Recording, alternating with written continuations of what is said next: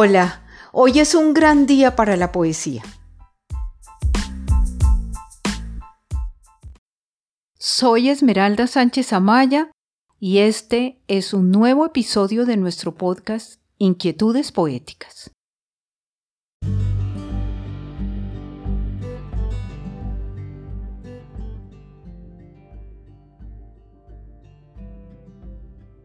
Mientras Colombia seguía escribiendo a cada momento su continua elegía durante estos últimos días del año de 1992, el apagón, por su parte, favorecía el encuentro familiar, el juego y la contemplación del firmamento.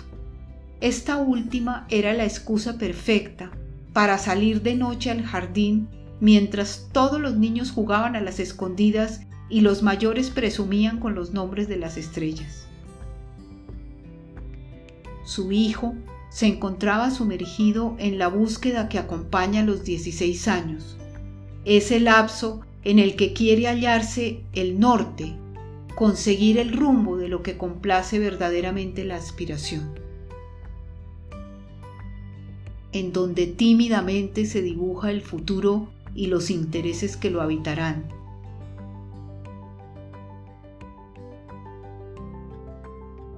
estaba, por decirlo así, en el paso, el transcurso de esa especie de puente indefinido en el que la niñez se va quedando atrás.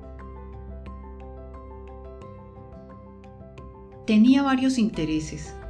La música era uno de ellos. La radioafición era otro. Pero en ese fin de año en concreto, ella descubriría las manos de artesano del que estaba dejando de ser, muy a su pesar, su pequeño niño. Para entonces ya había demostrado una gran destreza en la fabricación de cometas, o volantines, como les dicen en otros países. Las hacía absolutamente perfectas, porque él no podía permitirse el error este delicado asunto era reforzado por ella, a quien le preocupaba que todo se hiciera bien.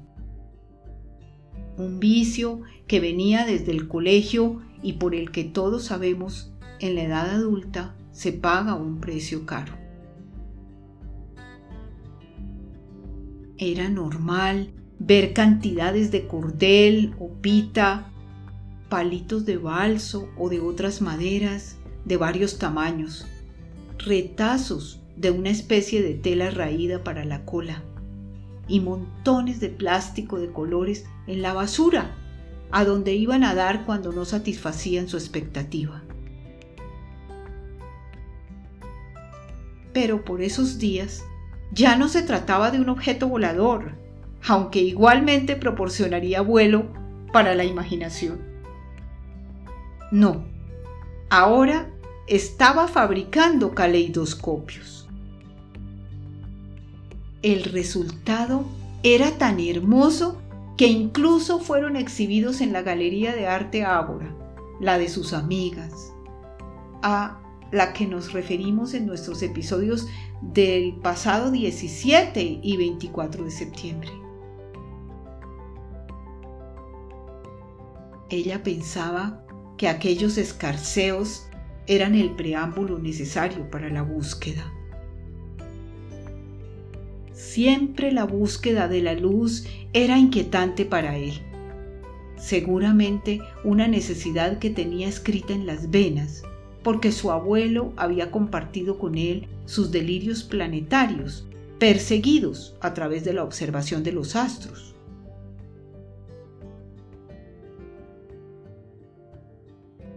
Verdaderamente, ella hubiera preferido que él siguiera buscando la luz a través del diseño o del dibujo, por ejemplo. Pero no fue así.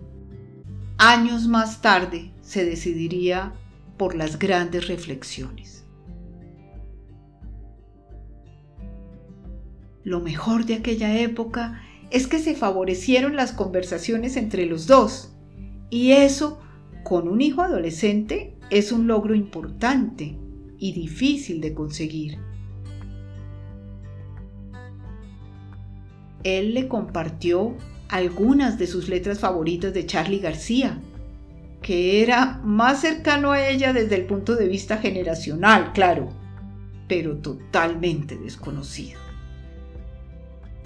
Otras de Fito Páez, su amigo y discípulo, pero a decir verdad le resultaron todas incomprensibles, porque el rock no había sido de su interés. El diálogo entre los dos, por lo menos sobre la música que él escuchaba a altísimos volúmenes, no prosperaba, porque él se daba cuenta de que ella no entendía y de que su interés no era auténtico. Este punto se fue volviendo retador, como muchos otros aspectos que ella percibió como amenazas. Como era experta en límites, intentó colocarlos sin mucho éxito. Hasta esos momentos ya se habían presentado sucesos, amistades, riesgos, escapadas y peligros que no pudo evitar.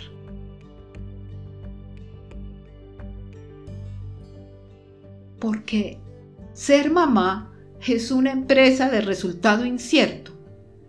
Tener éxito en ello es una verdadera contingencia. Por todo eso era que ella estaba segura de que la conversación era el único medio para investigar.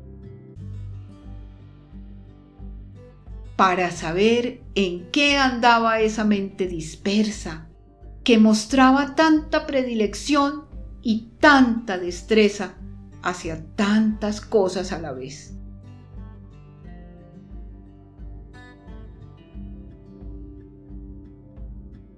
el carácter del muchacho se iba revelando ante sus ojos.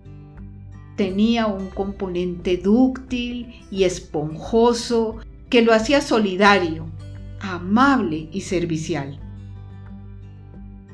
Era condescendiente como su padre, no intolerante ni rebelde como ella. Había en él una evidente blandura que disimulaba la fuerza y la potencia con las que era capaz de defender sus argumentos.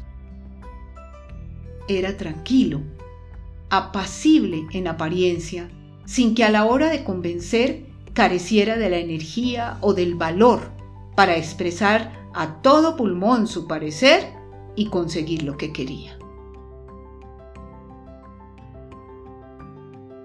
Tenía otra cualidad que ella apreciaba mucho. No daba rodeos, no iniciaba con preámbulos, tenía la precisión de un reloj. Sin embargo, esa adolescencia era percibida por ella con temor. A pesar de que sentía que tenía mucho magnetismo y que había mucho magnetismo entre los dos pero era cada vez más difícil conseguir acuerdos.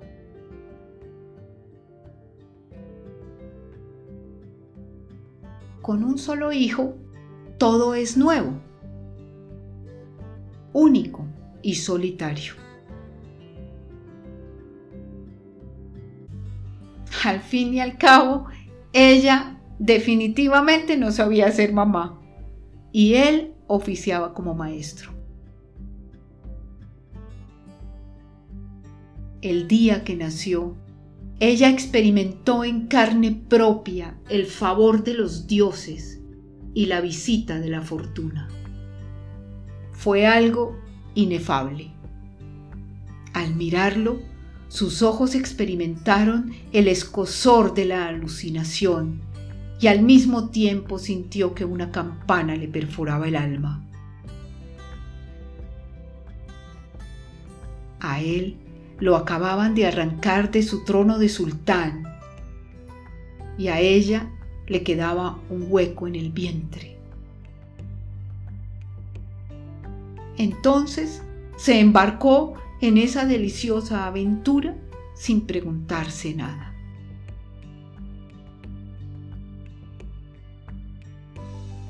¡Qué ironía! ¡Qué ironía!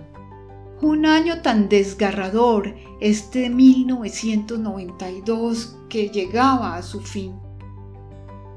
La guerra desatada, Colombia con una situación de orden público tan oscura como las calles de sus ciudades, como sus caseríos, como toda la piel y los caminos de sus cordilleras y de sus pueblos, como las vecindades de sus ríos el país entero sumergido en una lucha armada permanente de la mano de la incertidumbre y de la oscuridad. Y, sin embargo, para ella y para su hijo, qué buenos y alegres fueron aquellos días en los que el año emprendía su retirada, dejando entre ellos dos un diálogo enriquecido.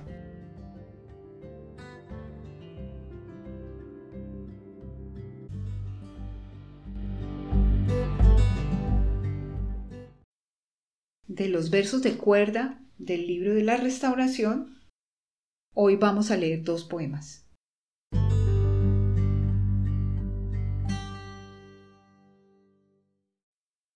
El flautista. Para ti estoy loca. No te gusta oírme, no sabes que escribo y llegas deprisa, me besas la boca y ya quieres irte. Entiendo tu afán y tu extraña manera. Me río con tus chistes.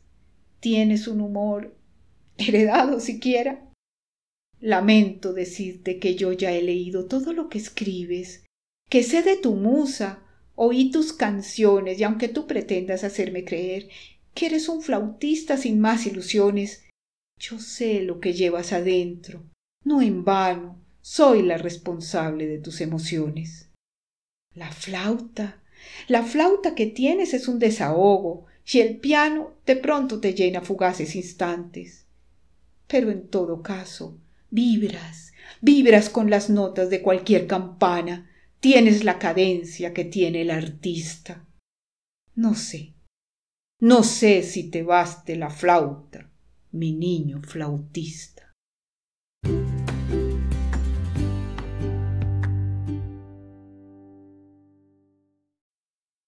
Cometa azul.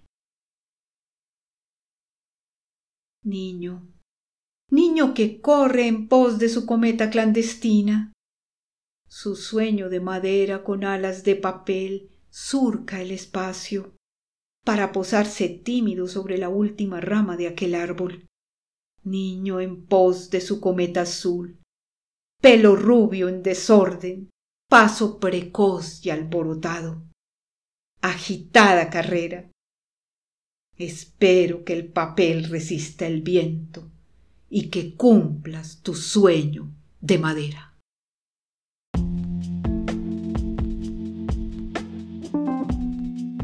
Bueno, queridos amigos, estas han sido las inquietudes poéticas de hoy. Los espero el próximo jueves para otro encuentro a través de la poesía. Vivan entre tanto, aún es posible y queda tiempo.